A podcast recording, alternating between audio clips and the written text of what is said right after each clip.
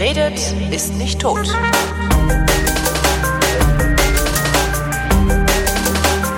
Willkommen zum Geschichtsunterricht einer Koproduktion von Vrindt und DLF Nova und zugeschaltet aus Köln ist Matthias von Hellfeld. Hallo Matthias. Ich grüße dich. Heute Revolution und zwar in Genau. Russland. Äh, 1917 die Oktoberrevolution. Äh, In welchem Monat war die gleich? Ja, das kann ich dir gar nicht so genau sagen, ehrlich gesagt. Aber Naja, wir, wir schlagen es in der Wikipedia. wir, wir gucken mal einfach nach. Aber das war nicht die erste Revolution, die Russland in der Zeit äh, beschäftigt hat. Das war die zweite, um es genau zu sagen. Die erste hat 1905 stattgefunden. und ist anscheinend gescheitert, sonst wäre das nämlich die große Revolution gewesen. Genau, das wäre dann die große Revolution gewesen. Die ist tatsächlich gescheitert. Aber die Ursachen sozusagen, die dann für, zur zweiten Revolution führten, ähm, die waren eigentlich auch bei der ersten schon zu sehen.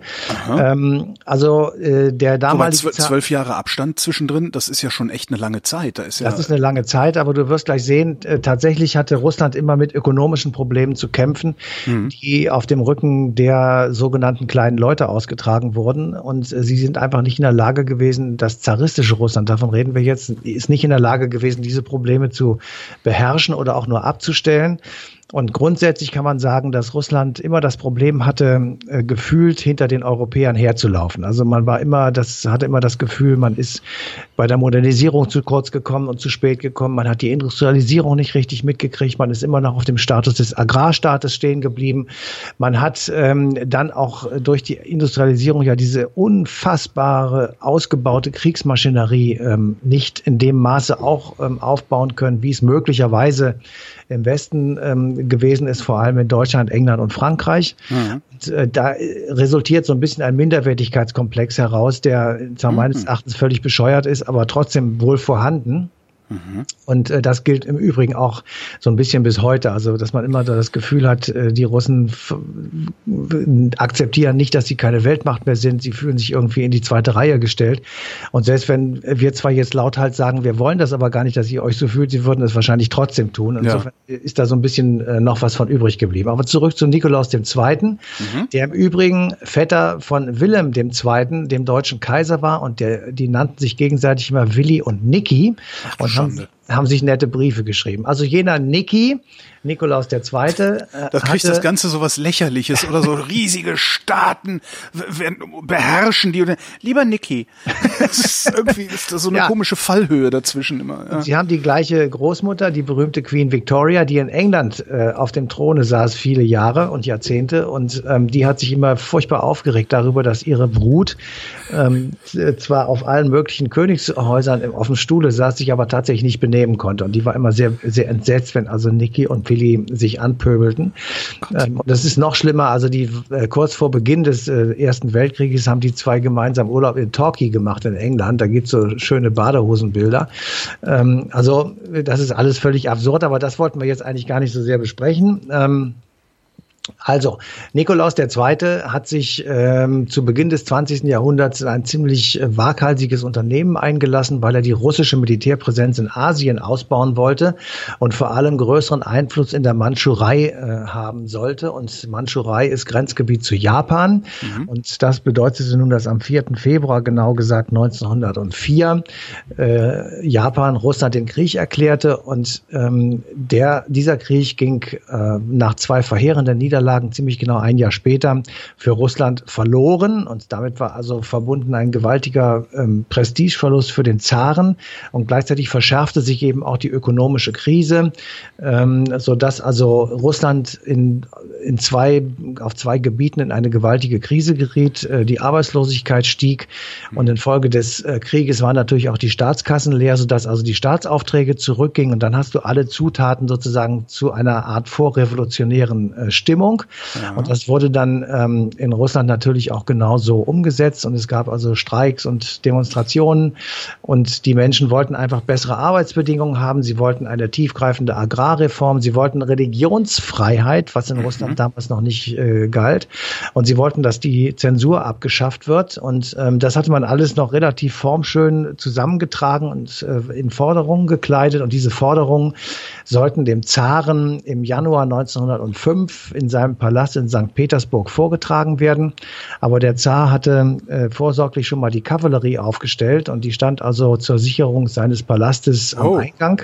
Äh, äh, Forderungen vortragen, äh, ist das bei den Russen dann gleich, gleichbedeutend mit, wir hauen dir den Kopf Ja, der, ab? wusste, also, der wusste nicht genau, was passiert. Wahrscheinlich, so. weil also ein paar Demonstranten auf den äh, äh, Palast zuliefen. Aha. Und ähm, jedenfalls ist also angesichts dieser Menschenmenge, die dort äh, auftauchte, die aber soweit jedenfalls ich es weiß, nicht bewaffnet war und auch nicht die Absicht hatte, das Schießen anzufangen, äh, sind aber wohl bei ein paar Soldaten die Sicherungen durchgeknallt und es fielen also die ersten Schüsse. Und am Abend dieses äh, 9. Januar 1905 ähm, war also ein Blutbad unter den Zivilisten zu beklagen, mehr als 100 Tote und einige tausend Verletzte.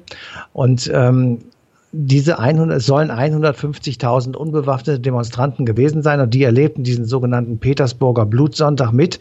Und das führte natürlich anschließend zur Eskalation und zur Radikalisierung. Das kann man sich ja leicht vorstellen. Klar. Und ähm, trotzdem ist die Revolution, die sich daraus eigentlich äh, in Anführungsstrichen wunderbar hätte entwickeln können, äh, gescheitert, weil ähm, Niki dann doch etwas gemacht hat, was jedenfalls zum ersten Mal oder auf den ersten Blick die Leute so ein bisschen äh, naja, zufriedengestellt hat. Er hat ein sogenanntes Oktobermanifest verkündet und äh, daran wurde also ein Zweikammersystem äh, verkündet. Das allgemeine Wahlrecht wurde eingeführt und es galten die Grundrechte für alle Russen.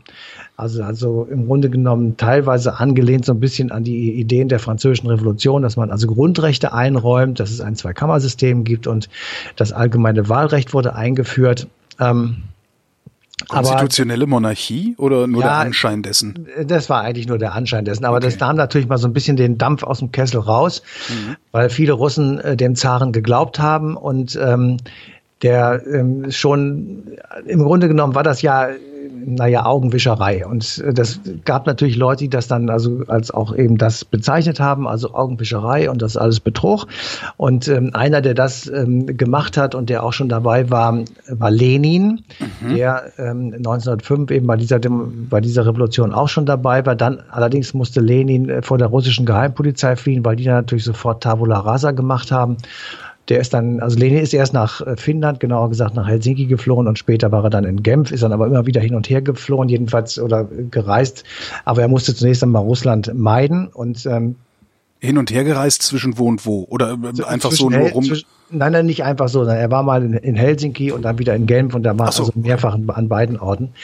Ähm, und ähm, diese Revolution jedenfalls 1905 ist gescheitert und ähm, Nikolaus II. konnte seine Herrschaft noch mal eine Zeit lang stabilisieren. Ähm, man muss eben auch sagen, äh, du kannst auch äh, als Revolutionär oder als revolutionäres Volk nicht andauernd Revolution machen. Du musst auch irgendwie gucken, äh, dass also was weiß ich produziert wird, damit jeder was zu essen hat. Also es war dann einfach so ein bisschen tatsächlich die Luft raus und ähm, es hat dann einfach eine Zeit lang noch gedauert, bis äh, im Grunde genommen die gleichen Gründe dann während des Ersten Weltkrieges noch einmal dazu kamen und eben äh, dann zu einer Revolution geführt haben, die dann tatsächlich, wie wir alle wissen, erfolgreich war. Der, der da erfolgreich war in der Revolution, also in der Oktoberrevolution äh, 1917, das war Lenin. Genau. Wo, Das, ja, wo kam der denn überhaupt her? Der kam, der kam aus der aus einem äh, Ort, das heißt, der, der heißt heute Ulyanovsk, liegt an der Wolga und hieß damals Simbirsk. Ähm, und äh, Ulyanovsk ist äh, der die Anspielung auf seinen Nachnamen, nämlich Ulyanov, die, wie er ja früher ursprünglich hieß. Geboren wird er im April 1870. Ja. Und ähm, da muss man sich vorstellen, das ist tatsächlich für russische Verhältnisse dann doch noch eine sehr vorrevolutionäre Zeit. Also ähm, es gab zwar den Zaren, natürlich, und es gab auch immer Leute, die versucht haben, gegen diesen Zaren zu opponieren, ihm ja sogar nach dem Leben trachteten. Und einer davon war sein Bruder. Sein Bruder Alexander Ulyanov ähm, wird 1887 verhaftet, weil er angeblich oder tatsächlich, das kann ich genau nicht sagen, an einem Mordkomplott gegen den Zaren beteiligt oder zumindest war oder zumindest darin verwickelt war. Und es wird also ein Schein, naja, es wird ein Prozess geführt, sagen wir es mal, sagen wir mal ehrlich, und es- es ist ein Prozess und dieser Prozess endet mit einem Todesurteil für den Bruder von Lenin. Und das erfährt er und kriegt mit als 17-Jähriger. Und äh, das ist natürlich, das kann man sich leicht vorstellen, ein traumatisches Erlebnis. Und dieses traumatische Erlebnis ist tatsächlich wohl das ähm, Erlebnis in seinem Leben, das ihn dann zu dem hat werden lassen, was er später wurde. Ähm, er äh, hat den Namen Lenin irgendwann angenommen und zwar ähm, in Sibirien. Ähm, gibt es einen Strom, der heißt Lena und in der Nähe dieses Stromes wurden die Todesurteile unter anderem an seinem Bruder vollstreckt. Das mhm. heißt, ähm, wenn er sich Lenin nannte nach diesem Fluss, dann hat er sich mit diesen Oppositionellen, die ja dann auch oft nach Sibirien verbannt wurden, solidarisiert. Ähm, das wäre eine intellektuelle Erklärung. Etwas profaner ist die Erklärung, ähm, dass er seinen Namen in Erinnerung und in Ehre an sein Kindermädchen Lena angenommen hat, mhm. weil er nämlich als kleiner Junge auf die Frage, wessen Kind er denn sei, immer geantwortet haben soll, Lenin, nämlich auf Russisch heißt das dann Lenas Kind. Ah. Hm. Das wäre nun eine etwas äh, profanere tatsächlich Erklärung, aber ähm, beides ist möglich. Ich kann es dir ehrlich gesagt nicht genau sagen, äh, was nun tatsächlich äh, stattgefunden hat. Was man sicher weiß, ist, dass er ähm, am Ende des 19. Jahrhunderts Jura studiert hat, als äh, Ausbildung auch fertig gemacht hat. Ja. 1891 war er damit fertig, dann war er zwei Jahre Rechtsanwalt und gründet 1895 äh, die russische SPD also eine mhm. sozialdemokratische Partei Russlands, wird unter seiner Beteiligung gegründet. Das war natürlich verboten ähm, und war gegen den Staat gerichtet. Deswegen brachte ihm diese Mit- oder diese Mittäterschaft an der Gründung zwei Jahre Gefängnis mit anschließender dreijähriger Verbannung wegen ja. politischer Agitation. Eine Verbannung ähm, das kann man sich nicht schön genug vorstellen. Also da ist man dann irgendwo in Sibirien in so Bretterbuden ja. und darf den ganzen Tag äh, in eisigen Umgebungen arbeiten, irgendwas zusammenkloppen, irgendwas also Steine kloppen, okay, aufbrechen, okay. irgendwas völlig bescheuertes tun und das dann eben drei Jahre lang und da ist das Überleben schon schwer genug und wenn man das besonders gut hinkriegt, äh, dann äh, braucht man Geld und wenn man Geld äh, braucht oder haben will, muss man kriminelle Taten begehen und äh, muss irgendwie Banden organisieren oder Gruppen zusammenkriegen, die das dann gemeinsam irgendwie organisiert kriegen. Äh, wer Lust dazu hat, der möge sich die Biografie von Stalin durchlesen. Der hat das ähm, mit sehr großem Erfolg betrieben, weil er ja auch sehr oft äh, in Sibirien verbannt war. Und ähm, viele der Dinge oder viele der Fähigkeiten, in Anführungsstrichen, die Stalin später hatte, wird er vermutlich in diesen Exiljahren in der Verbannung äh, mitbekommen haben. Kommen wir mhm. zurück zu Lenin, mhm. der also ähm, eine Zeit lang ähm, das eben absitzen muss und ähm, als er entlassen wurde, also um, das, um, die, Jahrta um die Jahrhundertwende, äh, ging er sofort in den Untergrund, ähm, ging, wie ich eben schon gesagt habe, ein paar Jahre ins Exil. Er war im Übrigen auch eine Zeit lang in München im Stadtteil Schwabing und äh, war eben auch in der Schweiz, in Zürich, später in Genf und nahm 1903 äh, am zweiten Parteitag der russischen SPD teil. Der hat dann in London stattgefunden. Und äh, weil man sich ja vorstellen kann, in Russland war das verboten. Also ist dann Exilpartei. Ja. Im Grunde genommen so ein Exilvorstand. Exilregierung, genau. Exil, ja, eine Exilpartei äh, entstanden oder ein Exilparteivorstand, der dann also in London tagte.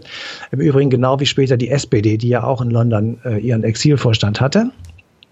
Bei diesem zweiten Parteitag 1903 kam es zu einer wirklich entscheidenden Veränderung in dieser Partei, nämlich zwischen den Angehörigen der Parteitagsmehrheit, das waren die sogenannten Bolschewiki, und denen, die der Minderheit angehören, das waren die Menschewiki. Und äh, er schloss sich ähm, sehr schnell äh, dem Bolschewiki an und äh, er betrieb in den folgenden Jahren die Abtrennung äh, seiner in Anführungsstrichen Bolschewiki, also der Mehrheit der Sozialdemokraten von der übrigen SPD ähm, und äh, versuchte dann sozusagen im Grunde genommen durch diese Spaltung eine eigene von ihm sehr stark geprägte ähm, sozialistische Partei herzustellen. Und äh, das ist ihm, wie wir dann später äh, aus, der, aus dem Rest der Geschichte wissen, auch gelungen. Jedenfalls spielten von nun an die Bolschewiki im Grunde genommen die führende Rolle äh, in der Opposition gegen das Zarentum. Mhm. Ähm, aber das Ganze findet auch noch auf kleiner Flamme statt. Was ist, aus, was ist aus den anderen geworden? Die sind dann einfach irgendwann. Es hat eine SPD weiterhin gegeben eine Zeit lang, die wurden dann aber später äh, aufgesogen von den Bolschewik und haben dann letzten Endes auch keine Rolle mehr gespielt. Mhm. Aber äh, um das vorwegzugreifen, jeder der Opposition machte dann gegen Lenin und äh, nach der Revolution gegen Lenin und die Bolschewiki, der wurde verfolgt. Also ja. es ist jetzt nicht so, dass äh, Lenin der Held der Revolution war, sondern er war ein knallharter äh, Durchsetzer Durchsetzer seiner eigenen politischen Ideen und ähm, der, ähm, also die Geheimpolizei und ähm, Verfolgungsbehörden, das System der Gulags, ähm, all das äh, ist in den Anfangsjahren äh, entstanden, also als Lady noch bei Troste war und äh, auch tatsächlich regieren konnte. Hat er ähm, irgendwann aber, den Verstand verloren oder ja, was ja, willst du damit sagen? Aha. Ja, ja. Also oh. die letzten Jahre seiner, seiner Tätigkeit, da war er wirklich von Schlaganfällen äh, schwerst gekennzeichnet, konnte also nicht mehr sprechen und war ähm, im Grunde genommen tatsächlich äh, schwer gezeichnet und ähm, war eben einfach nicht mehr in der Lage, dieses Staatsschiff dann auch zu lenken. Mhm. Aber soweit sind wir noch nicht. Äh, 1912 sind wir jetzt, also die Bolschewiki werden von den übrigen Sozialdemokraten getrennt. Er geht dann wieder ins Exil, dort verfasst er viele theoretische Schriften ähm, und letzten Endes kann man dazu, ich sage mal einfach als Überschrift sagen, äh, der Imperialismus äh, ist das höchste Stadium des Kapitalismus und ähm, das alles wird die westlichen Industriestaaten ähm, zerstören. Also der, mhm. der Imperialismus äh, das ist sozusagen die letzte Form des, äh, des zu verabscheuenden Kapitalismus und da das äh, immer in Krieg endet und natürlich auch in Gegenkrieg, ähm, ist dann letzten Endes irgendwann das Ende vorhersehbar und ähm, es werden nur diejenigen Staaten überstehen und überleben, die sich eben diesem äh, Imperialismus oder dem Kapitalismus verweigert haben, sprich die sozialistischen Staaten, weil sie einfach völlig anders organisiert sind und sich aus all dem heraushalten und als goldener, leuchtender Stern im Osten Europas ähm, sozusagen Zuflucht aller aufrechten ähm, Menschen sein werden. Tja. Ja. ähm, so, und dann äh, sind wir ja aber schon, der Krieg beginnt und ähm, auch da äh, muss man ganz kurz noch einen Satz zu Nikolaus sagen. Ähm, die Frage, wer den Krieg begonnen hat, wer, wer schuld an ihm ist, die ist ja eine lange Zeit einseitig ähm, auf Deutschland und Wilhelm II. vor allem äh, kapriziert worden. Mhm. Mittlerweile sieht man das so ein bisschen differenzierter. Auch die Franzosen haben äh, sehr wohl mitge geköchelt und haben also die Sache am Laufen gehalten, aber auch die Russen selber. Nikolaus ähm, hat also durch äh, seinen, seine Militärberater vermutlich so ein bisschen umnebelt, ähm, sich selbst überschätzend äh, durchaus auch äh, starke Worte gebracht und hat damit äh, diesen Krieg auch ein bisschen wahrscheinlicher gemacht. Aha. Gleichwohl ähm, auch natürlich Wilhelm II. das seine dazu beigetragen hat, das soll jetzt hier nicht verschwiegen werden. Ähm, lange Rede, kurzer Sinn. Wir können jetzt hier nicht den ganzen Ersten Weltkrieg aufdröseln, aber Tatsache ist, dass äh, natürlich die Ostfront, die deutsche Ostfront, also die Front zu Russland, ähm, ein, ein wirklich ziemlich mörderisches Ringen war am Anfang. Ähm, es äh, gibt diese berühmte Schlacht von Tannenberg, die also im Grunde genommen einen deutschen Sieg trotz nahezu aussichtsloser Situation hervorgebracht hat mit vielen, vielen, vielen tausend toten Russen. Die Frage, warum es diese Front überhaupt gegeben hat, obwohl das doch eigentlich Verwandte waren, die erübrigt äh, sich, oder? Die, das, das wollen wir mal nicht, normal, ne? Das wollen wir mal nicht stellen. Der liebe Niki hat noch einen Brief vom lieben Willi bekommen, kurz vor dem Beginn des Krieges. Ähm, aber das hat dann auch nichts mehr genützt. Also da war, ähm, da waren sie dann einfach Führer ihrer, ihrer Länder und nicht mehr Verwandte. Aber es ist tatsächlich kaum nachzuvollziehen, das muss ich auch wirklich sagen. Also völlig bescheuert. Und ähm, ja heute aus heutigen Sichtweisen das wäre das wirklich vollkommen absurd. Ähm, aber wir können das ja nicht ändern, wir können es nur zur Kenntnis nehmen und ähm, es ist halt so gewesen und Russland hat unter diesem Krieg dramatisch gelitten, weil einfach der Aufwand, ihn zu betreiben, war irre hoch und wenn du eben aus einem etwas, ich sage mal, ohne es hämisch zu meinen, rückständigeren Land kommst mit etwas geringerer äh, industrieller äh, Produktionskapazität als möglicherweise Deutschland oder auch England vor allem, dann ähm, fällt so ein Krieg ähm, sehr viel schwerer und fordert von den Leuten sehr viel mehr Opfer, ähm, als ähm, man das vielleicht sich so vorstellen kann oder als es vielleicht in Anführungsstrichen normal wäre. Mhm. Ähm, 1917 zeichnet sich ab, dass also die, die Fronten einfach so verharren und das ist also ähnlich wie im Westen im Grunde genommen keine großen Veränderungen mehr gibt. Und ähm, während das der deutsche Generalstab mitbekommt, sitzt in Genf Lenin und es gibt dann Kontakte zwischen Lenin und dem deutschen Geheimdienst und äh, man hat im Generalstab äh, oder bei der obersten Heeresführung durchaus ein Interesse daran, den Zaren zu destabilisieren und die Unruhe, die im Staate ist und die vorrevolutionäre Stimmung dadurch noch ein bisschen zu unterstützen, dass man eben Lenin durch deutsches Gebiet und durch von Deutschen kontrollierte Kriegsgebiete nach Russland schickt, um diesen Aufstand zum Erfolg zu führen. Warum, warum konnte Lenin das? Also was, was? Äh ja, der, der war ein nützliches Instrument in, in den Augen ja, der deutschen Generäle. Und das hat halt auch so gut funktioniert. Was ich, ich frage mich halt immer, warum hören die Leute überhaupt auf den? Warum haben die auf Lenin gehört? Warum genauso? Warum haben die auf Hitler gehört? Ja, weil das also einfach ein charismatischer Typ gewesen ist, der nach den nach der Auffassung der Menschen, die ihn gehört haben, das Richtige gesagt hat. Und dann hat er ich gesagt, kann mir mal gar nicht vorstellen, dass sowas reicht. Aber ja, ja, äh, das ja. kann ich mir auch nicht vorstellen. Aber äh, guck mal, wie viele Leute heute irgendwelchen Leuten hinterherrennen, äh, ja. wo du denkst, sag mal, habt ihr es noch alle? Ähm, ja, das das ist eben einfach so. Ähm, es liegt natürlich auch an der Situation, in, derjenige, in der derjenige auftritt, der äh, diese rhetorischen Fähigkeiten hat oder der eben zu überzeugen versteht. Und dann äh, ist es manchmal relativ einfach, die Menschen dazu zu bewegen, einem zu folgen. Ja. So, und natürlich ist diese Revolution, die dann erfolgreich ist, die findet ja nur in, in kleiner Umgebung statt. Also das ist dann halt in Petersburg, in der Zentrale, da geht es um den, um den Zaren, dass der abgesetzt wird, da geht es darum, dass bestimmte Generäle erschossen werden, beziehungsweise in, in Haft genommen werden, um dann zu sagen, die ersetzen wir jetzt durch unsere eigenen Leute und damit ist die Revolution beendet und wir haben sie gewonnen. Ob das irgendwo äh, in der Steppe im hintersten Russland irgendjemand mitgekriegt hat oder nicht, das spielt erstmal keine Rolle. Du musst die Machtzentrale sozusagen ja. ähm, bekommen. Und das hat 1917 eben sehr viel besser funktioniert äh, im Sinne der Revolutionäre, als es 1905 der Fall war. Und dann ähm, haben, hat die deutsche Generalität gesagt, dann können wir jetzt mit den Russen Frieden schließen. Und äh, dieser Frieden ist geschlossen worden tatsächlich 1917 in Brest-Litovsk. Ah, ähm, kennt man. Hm. Kennt man und deswegen hat man sich auch da zum zweiten Mal getroffen, dann 1939. Und ähm, in Brest-Litovsk wurde also ein Frieden von den Deutschen den Russen diktiert.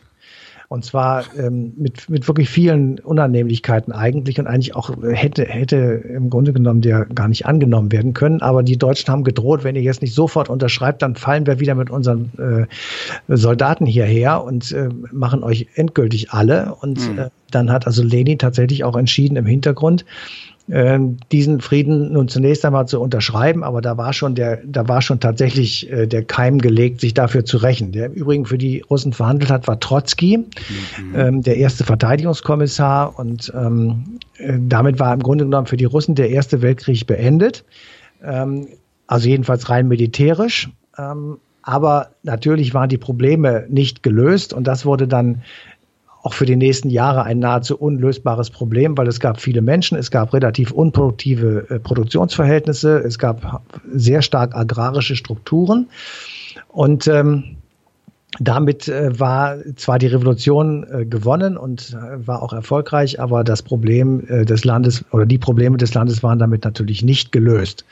Und wir können dann im Fortgang sehen, dass also ähm, viele Dinge mit Druck ähm, gelöst wurden, dass es eine zwangsweise Kollektivierung gab, dass ähm, die Idee, sozusagen die Ideologie nicht freiwillig umgesetzt wurde, sondern tatsächlich auch mit Druck, dass ähm, immer versucht wurde, ähm, das in der Zentrale zu lösen, dass man also eine zentralistische Organisation aufgebaut hat und dass man dann in die, in die Fläche, also in die Länder, in die, in die weit entfernten Gegenden irgendwelche Kommissare geschickt hat, die dann also das durchsetzen sollten, was in äh, Lenins Kopf oder in dem, im Zentralkomitee dann entschieden worden. Und das ist haben die das genau auch das, gemacht oder haben die eher durchgesetzt, ja, was sie für richtig gehalten haben? Ja, das haben? ist mal so, mal so gewesen. Aber ja im Grunde genommen ist das, was wir später dann, also zu unseren Lebzeiten mitbekommen haben, dass du da so eine völlig äh, verstarrte, geradezu in Stein gehauene Bürokratie hast, mhm. die alles festlegt und die Leute nur noch hinterherzurren können. Und dass das zum Scheitern verurteilt ist, das ist, glaube ich, mittlerweile jedem äh, klar. Und ähm, der, das ist ein, ein Fehlweg gewesen. Er wurde aber eben trotzdem durchgezogen. Und Lenin, äh, der im Grunde genommen tatsächlich der erfolgreiche Organisator der Revolution war, muss eben einfach ähm, seinem Leben auch Tribut zollen und äh, er, leidet am Ende seines Lebens, Anfang der 20er Jahre, dann mehrere Schlaganfälle und ähm, äh, es geht ihm körperlich wirklich extrem schlecht und er ist tatsächlich auch nicht mehr in der Lage, die Geschäfte dann zu führen. Und während er noch lebt, beginnt schon der Nachfolgekampf und einer, der dann also äh, schon da ganz stark dabei ist, ist Stalin der bei der Revolution selber gar nicht dabei war, aber sie natürlich sich dann mit auf die Schulter klebt und ah. sich selbst zum Revolutionär, revolutionären Helden macht. Ähm, es gibt dann dramatische Kämpfe innerhalb der Führungsriege mit Mord und Totschlag und äh, es setzt sich schließlich und endlich Stalin durch. Die Geschichte wollen wir jetzt nicht weiter aufrühren. Ähm, aber durch den gewonnenen Zweiten Weltkrieg dann stabilisiert sich natürlich die Macht äh, der Sowjetunion und äh, damit ist zunächst mal für die nächsten äh, Dekaden klar, dass das System so nicht einfach über den, über den Jordan gehen wird. Ähm, als es das dann tatsächlich tat, 1990, ähm, kann man sich angesichts der Geschichte ähm, Russlands vorstellen, dass das für viele Leute tatsächlich eine Urkatastrophe war. Also, dass dieses ähm, alte sowjetische Reich nicht mehr da ist mit der Machtherrlichkeit, mit der Tatsache, dass man ähm, die Sowjetunion ohne irgendwie zu zögern als Weltmacht dargestellt hat und das einzige Mal, wo sie sie sich nicht haben minderwertig fühlen müssen. Genau, das äh, sie, mhm. sie hatten tatsächlich durch äh, wir wir müssen das jetzt wirklich wertfrei sagen. Also es ist jetzt nicht, ich will das ja, nicht ja, ich, reden, nein, nein, ich, ich mache mich hier über niemanden lustig. Nein, aber es ist ja tatsächlich so, wenn die, wenn du sagst, dass sie dass sie im Grunde äh, die die Geschichte Russlands ein ein immer wieder äh, ja ein, ein fortdauernder Minderwertigkeitskomplex ist, ähm, dann muss es umso schmerzhafter sein, dieses eine Mal, wo man in der ersten Liga mitspielt, dann auch noch ja im Grunde aus eigener Kraft versaut zu haben. Ja, also das ist ja ja, man man kriegte auf einmal vorgeführt, ähm, dass diese Weltmachtrolle und diese We are the Number One, äh, dass diese Rhetorik nur Rhetorik war und dass ja. dahinter sich nichts verbarg. Und das ist natürlich einerseits sehr schmerzlich und richtet den Zorn auf diese Greisen, die sie also jahrelang, jahrzehntelang regiert haben. Ähm, auf der anderen Seite fällt es extrem schwer, das nicht als westliche Propaganda abzutun. Das war man ja so gewohnt, dass also aus Washington zumal, aber natürlich auch aus Bonn äh, oder Paris und London natürlich Rhetorik kam, die immer mal erstmal negativ war, was die Sowjetunion anging. Mhm. Und äh, dass man dann aber auch tatsächlich merkte, wir können das alles gar nicht. Also wir ja. sind gar nicht in der Lage, unsere Atommacht richtig auch auszuspielen. Wir, wir, das ist alles nur Attrappe oder das ist alles nur naja, also ähm, man weiß gar nicht, ob die Dinge auch fliegen würden, äh, um es mal ja. etwas einfach zu sagen. Und ähm, äh, es hat ja äh, am Schluss dann derartige Produktionsengpässe gegeben, dass das, das Leben tatsächlich eingeschränkt war, dass man also die Dinge des täglichen Bedarfs, würde man heute sagen, ähm, nicht mehr kaufen konnte. Mhm. Und äh, das, das hat die Leute tatsächlich dann mürbe gemacht und auch tatsächlich in ihrer naja, in ihrer Selbsterfahrung äh, und in ihrer Selbsteinschätzung äh, zermürbt und, und ähm, schwer verletzt wahrscheinlich auch. Und ähm, ich glaube nicht, dass ich mich zu weit aus dem Fenster lehne, wenn man davon einiges bei Herrn Putin wiederfindet. Der möchte gerne dieses Gefühl zurückgeben, dass eben äh, Russland eine Weltmacht ist und dass Russland äh, tatsächlich auch ein Player, ein Global Player ist, der was zu sagen hat und der auch Konflikte ähm, aufsetzen kann, der sie entschärfen kann, der einfach genauso wie die Amerikaner äh, und es gibt bestimmt schon viele Russen, die sagen, eigentlich noch viel besser als die Amerikaner, ähm, wirklich jetzt wieder mitspielt. Und man sieht, dass die, die Welt sich verändert, dass es da äh, Vakuumsituationen gibt und mhm. da versuchen äh, russische Ideologen und russische Politiker und Militärs reinzugehen, um einfach auch wieder selbst ähm, sich ja möglicherweise jedenfalls einfach ein wichtigerer Teil in der Welt zu werden, als es eine Zeit lang den Anschein hatte. Wenn ich jetzt mit meinen rudimentären globalökonomischen Kenntnissen mir das angucke, dann steht aber doch dieses, ich sag mal ja, dieses erstrangige Russland, das wir heute unter Putin sehen, doch auf sehr, sehr tönernen Füßen und zwar auf ökonomisch tönernen Füßen, weil die, naja, Russland macht ja nichts anderes als Energie exportieren. Ja, das und kann das ich ist halt, das, ja. das erscheint mir sehr gefährlich, weil äh, ab dem Moment, wo, weiß ich nicht, jetzt durch äh, einen, einen magischen äh, Moment äh, die ganze mhm. Welt sich unabhängig von Öl und Gas macht, ähm, wovon will Russland dann noch leben? Ja, das, äh, das kann ich und, und dann bricht das ja schon wieder zusammen. Und dann, ja. aber gut, was, ja. Ja, das kann ich nicht so genau beurteilen. Ähm, ich, ich ähm, finde einfach nur, das ist tatsächlich so ein bisschen Ironie der Geschichte. Es gibt ja jetzt wieder Leute, die Karl Marx auspacken und sagen, er hat eigentlich doch recht gehabt. Also ist er nicht die Verelendung der Welt, die wir in wirklich vielen Teilen sehen, äh, nicht von ihm genau vorhergesagt worden? Ist er nicht die Tatsache, dass die Produktionsmittel sich immer mehr in den Händen Einzelner zusammenfassen und die Mehrheit immer weniger hat? Also die, die, mhm. das Geld, die Ressourcen, der Zugang zu Bildung, der Zugang dann auch zu guten Jobs, der wird ja immer weiter verkleinert auf eine immer kleiner werdende Gruppe, die aber immer mehr hat.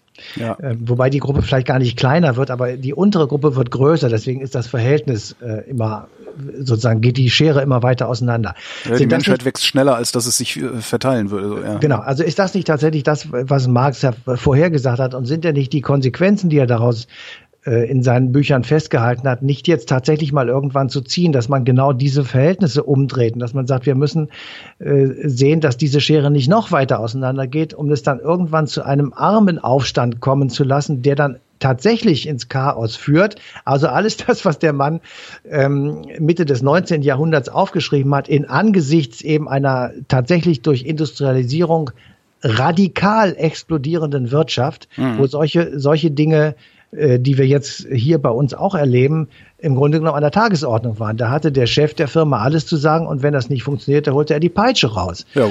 Und, und dann wurde, äh, wurden Strafen ausgesprochen und so weiter. Also äh, da sind wir zwar Gott sei Dank weit von entfernt, aber natürlich gibt es Anzeichen, wo wir sagen können, eigentlich ähm, ist das, was untergegangen ist, also die Sowjetunion mit dem Versuch, äh, der natürlich auch katastrophal umgesetzt wurde und auch nicht funktioniert hat, aber mit dem Versuch, eine Art Marxischer Ordnung ähm, ja, Realität werden zu lassen, mhm. äh, dass der tatsächlich möglicherweise jedenfalls irgendwann wiederkommt als Versuch. Das finde ich tatsächlich sehr spektakulär und sehr irritierend und auch irgendwie skurril. Du denkst wirklich, dass sie es nochmal so versuchen würden? Also Putin macht dir jetzt nicht den Eindruck, als wäre er äh, auch nur ansatzweise Sozialist ähm, sondern das ist ja eher so ein, so ein, was ist denn das für, für eine Staatsform, die wir, das ist eher so ein ja. bisschen Bonapartismus, ne? Autokratie, so. ja. Die Reichen können, die Reichen können machen, was sie wollen, äh, solange die Regierung machen kann, was sie ja, will. Ja, aber da, das, darum geht es nicht, sondern es geht, vielleicht ist es ja auch gerade in Russland, ist, da weiß man zu wenig, das ist, ähm, ja. aber guck dir Südamerika an, guck dir Mittelamerika an, guck dir weite Teile Asiens an. Da sind Leute, derart gerade Kulturkämpfe. Ja. Das ist einfach, äh, das geht überhaupt alles gar nicht mehr. Die Leute sind, äh, die verhungern. Die Leute sind in vollkommenem Elend. Und wir hier, wir kaufen uns Flachbildfernseher äh, für ein Apple und ein Ei beim im Supermarkt. Also mhm. da, dieser dieser Unterschied und das irgendwann ähm, also wir, wir haben eine Flüchtlingswelle, ja, man kann die aber auch eine eine große Migration nennen. Das ist Leute, der Armenaufstand. Ja, die stehen halt auf und gehen ich los. Sag nur, ich sag nur, man kann das ja nicht, also wir sagen jetzt Flüchtlingswelle, weil das ist dann ja so denunzierend auf der einen Seite ja. und damit kann man es auch gleich abwerten und damit kann man auch sagen, machen wir die Mauern hoch. So. Ja. Wenn wir das mal reduzieren und mal alles weglassen, dann sagen, könnte man ja auch sagen, tatsächlich ist das die Vorhersage sozusagen, dass eben diese ungerechte Verteilung von, von Produktionsmitteln dazu führt, dass sich die, die Massen, also das Proletariat verelendet. Und das Proletariat wird sich zusammenschließen und wird in einem gewaltigen Kampf der Bourgeoisie die Produktionsmittel entreißen. Damit sind wir jetzt voll auch in der Rhetorik drin. Mhm. Ähm, das ist natürlich heute alles nicht mehr der Fall in, mit naja. den Begrifflichkeiten, aber man naja, kann das schon so sehen. Marx hat, Marx hat vielleicht äh, tatsächlich die, äh, äh, die brennenden Heuhaufen und die Mistgabeln äh, im Kopf gehabt, ja. äh, mit der, mit der ja. die Bourgeoisie entmachtet wird. Aber vielleicht wird die Bourgeoisie auf globalem Maßstab gerade durch eine ganz andere, äh, auf eine ganz andere Weise entmachtet. Genau. Ja. Und zwar in dem, dadurch einfach, dass du sagst, dadurch, äh, wenn hier immer mehr herkommen, wenn immer mehr Menschen nach Europa kommen, aus welch, äh, ja. also wie gesagt, bitte nicht, nicht falsch verstehen. Ich will das nicht abwerten, ich will es einfach nur als Tatsache ja, ja, ja. beschreiben.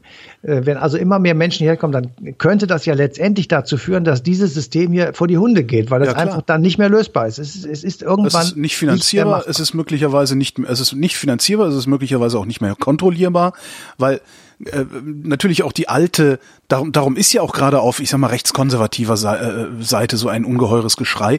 Äh, die merken gerade als erste, dass die alte Ordnung, in der sie die Deutungshoheit hatten über die Dinge, dass die gerade sich ja. auflöst. So ist es. Ja, und das nicht nur durch die, durch die Migrationsbewegungen, die gerade weltweit passieren, sondern auch einfach durch, durch Emanzipationsbewegungen, die passieren. Ja, und die, ja. die da migrieren, die, das ist ja auch Emanzipation, letztendlich ist es ja, ja, auch ein emanzipatorischer äh, äh, Umstand, der da passiert. Also da, da, da wird's noch spektakulär werden, ja. Das glaube ich auch. Ja, ja, ja. Naja, bis dahin. Hören wir eine Stunde History, die passende Sendung, die gibt's am 12. November 2017 und äh, ich danke dir, Matthias. Bitte, bitte. Und wir danken euch für die Aufmerksamkeit.